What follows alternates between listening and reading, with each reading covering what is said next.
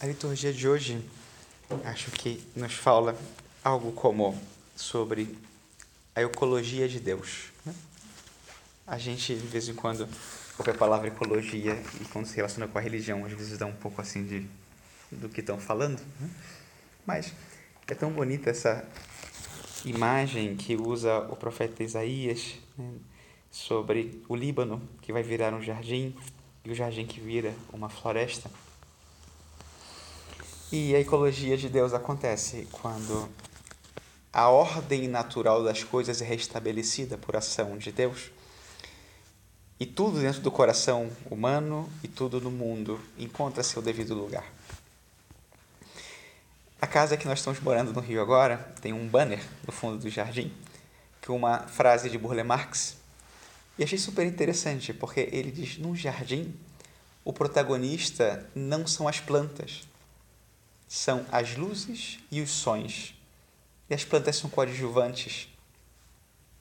E lembrei disso, lendo essa passagem de Isaías, pensando: o protagonista é a luz de Deus e o som da sua voz que ecoa na criação. E todos nós, o mundo, somos coadjuvantes. Porque, de fato, quando o Senhor ocupa o lugar que lhe corresponde, a ordem fica restabelecida e tudo encontra o seu lugar numa perfeita harmonia.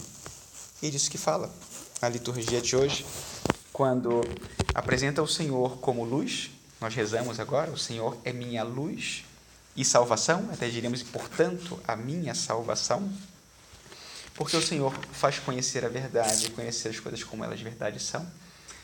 E é muito interessante o fato ocorrido aqui narrado no Evangelho, que também tem um símbolo muito forte de aprender a ver as coisas com novos olhos.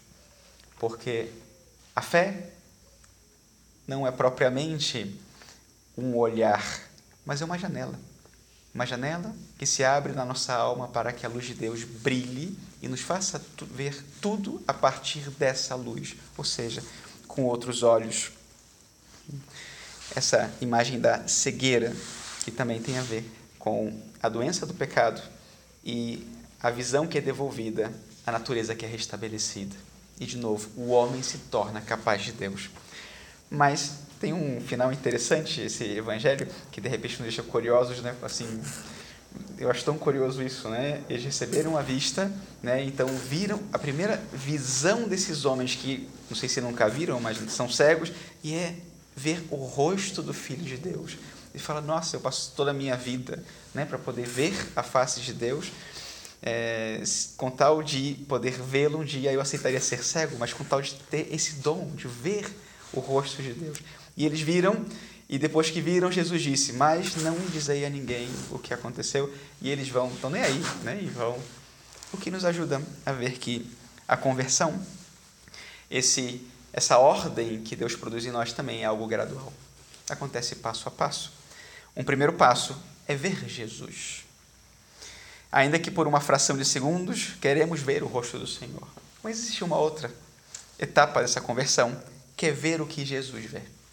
E ver as coisas a partir da luz de Jesus, a partir da luz de Deus, para que então possamos obedecer Jesus, porque temos em nós os mesmos motivos de Jesus. Nós vemos o que ele vê. E essa conversão que nós pedimos ao Senhor hoje, e que no tempo de advento, né, mais apropriado, que ter essa jornada de preparação, que hoje, em concreto, acho que o convite é uma purificação dos sentidos. Eleger o alimento que nós tomamos ao longo do advento para preparar o nosso coração para a vinda do Senhor. E que significa tirar, na medida do possível, tudo aquilo que distrai, que dispersa e abraçando tudo aquilo que alimenta a alma e que vai ajudar também o nosso coração a ter esse fruto de justiça de fato, o ponto bem concreto aqui dessa preparação hoje é lutar contra a inconstância e a maledicência, né? o que diz Isaías aqui. Então, a inconstância e a maledicência, que tem a ver com a dispersão também, de estar aí né, sem foco, porque a luz de Deus não ilumina no fundo. Né? Na medida que a luz dele ilumina os nossos corações, somos capazes de perceber toda a verdade dele né? e sermos muitos, muito mais gratos do que né, reclamões da vida. Né? Através de Nossa Senhora nos conceda esse dom da gratidão e da luz de Deus para prepararmos bem para, para a vinda dele no Natal. Louvado seja nosso Senhor Jesus Cristo. Para sempre